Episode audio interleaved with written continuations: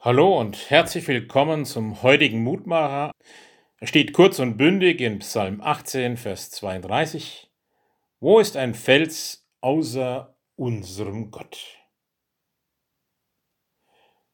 Ein Ausschnitt aus einem Jubellied, das der König David anstimmt, als er knapp einem tödlichen Anschlag entronnen ist. Gott schreibt er die Hilfe zu.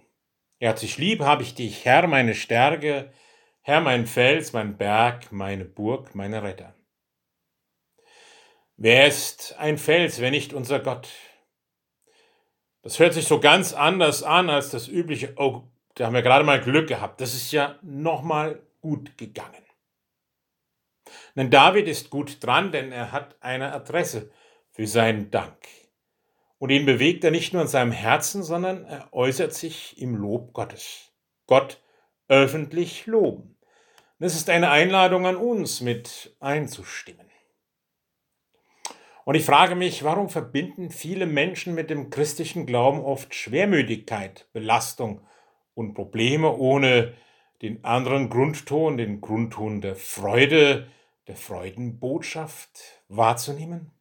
Warum loben wir Gott so wenig öffentlich? Haben wir nicht ganz viel Grund auch zur Dankbarkeit, wenn wir nachdenken? Unser Psalm heute lädt uns zum öffentlichen Lob Gottes ein. Das ist mehr als ein privates Dankeschön. Es ist persönlich und lädt andere mit ein, einzustimmen. Es bewahrt mich auch davor, von Politikern und anderen menschlich Mächtigen zu erwarten, was sie eh nicht leisten können. Sie werden weder eine gerechte Gesellschaft noch persönliches Heil und Glück schaffen können und wohl auch nicht Gesundheit. Bei den wirklich wichtigen Dingen bin ich dankbar, dass ich Gott vertrauen darf. Und das ist mehr als ein dekorativer Felsbrocken oder Gesteinsbrocken in meiner Stube. Das muss öffentlich laut werden. Wer ist ein Fels, wenn nicht unser Herr? Lieber himmlischer Vater, so hilf mir auch heute, über all dem, was geschieht, nicht den Dank zu vergessen, dich zu loben und andere mit zu begeistern für die Wunder, die du immer wieder tust. Lass mich das immer wieder neu erfahren und darüber staunen. Segne mich und uns alle an diesem Tag. Amen.